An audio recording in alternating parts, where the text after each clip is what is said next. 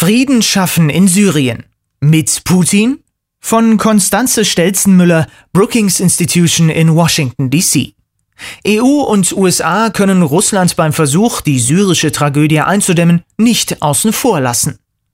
Der Westen steht vor einer unangenehmen Frage muss er mit Wladimir Putin, dem Mann, der die Krim annektiert hat, in der Ukraine einen Stellvertreterkrieg führt und der die Europäer als dekadente Faschisten schmäht, während er echte Faschisten finanziell alimentiert, gemeinsame Sache machen, um den Konflikt in Syrien in den Griff zu bekommen und die Flüchtlingsströme nach Europa einzudämmen? Außenminister Frank-Walter Steinmeier hat jetzt in der New York Times vorgeschlagen, eine diplomatische Kontaktgruppe nach dem Modell des Iran-Verhandlerteams USA, Russland, China, Großbritannien, Frankreich und Deutschland zu gründen, um einen Ausweg zu suchen. Das muss nicht schon deshalb falsch sein, weil auch Horst Seehofer dafür ist.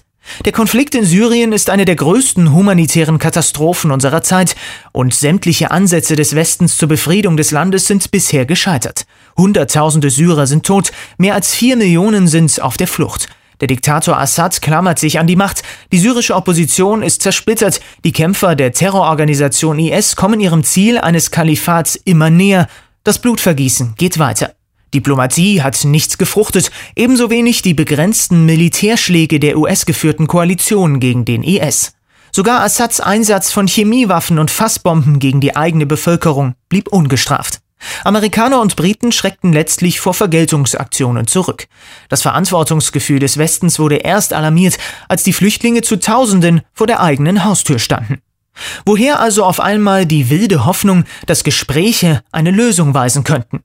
Steinmeier und seine Diplomaten beschwören das Momentum von Wien, weil Russland sich am Atomabkommen mit Iran konstruktiv beteiligt hat. Berlin geht es sicher auch darum, die Initiative in der Hand zu behalten. Putin plant Ende des Monats zum ersten Mal in einem Jahrzehnt wieder bei der Generalversammlung der Vereinten Nationen zu sprechen und dort ein Antiterrorbündnis gegen den IS zu fordern. Derweil reden Paris und London über weitere Militärschläge, die die Flüchtlingsbewegungen noch verstärken könnten. Aber Putin, unser Freund und Helfer? Bei den Verhandlungen mit Teheran sprang Russland auf einen Zug auf, der sonst ohne das Land abgefahren wäre. Nun hilft es Assad mit Militärfachleuten und baut eine Operationsbasis im Land auf.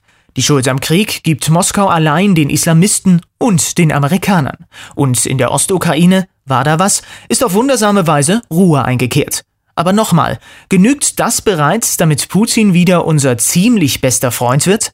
Nein, die bittere Wahrheit mag sein, dass wir uns trotz alledem mit Putin an einen Tisch setzen müssen, um einer Eindämmung der syrischen Tragödie näher zu kommen. Nicht notwendig ist es dagegen, ihn für sein Zündeln zu belohnen. Es ist höchste Zeit, etwa die russischen Waffenlieferungen an Syrien mit Sanktionen zu belegen. Eins steht unausweichlich fest, Europa wird sich in der Region viel stärker engagieren müssen als bisher, notfalls auch mit militärischen Mitteln.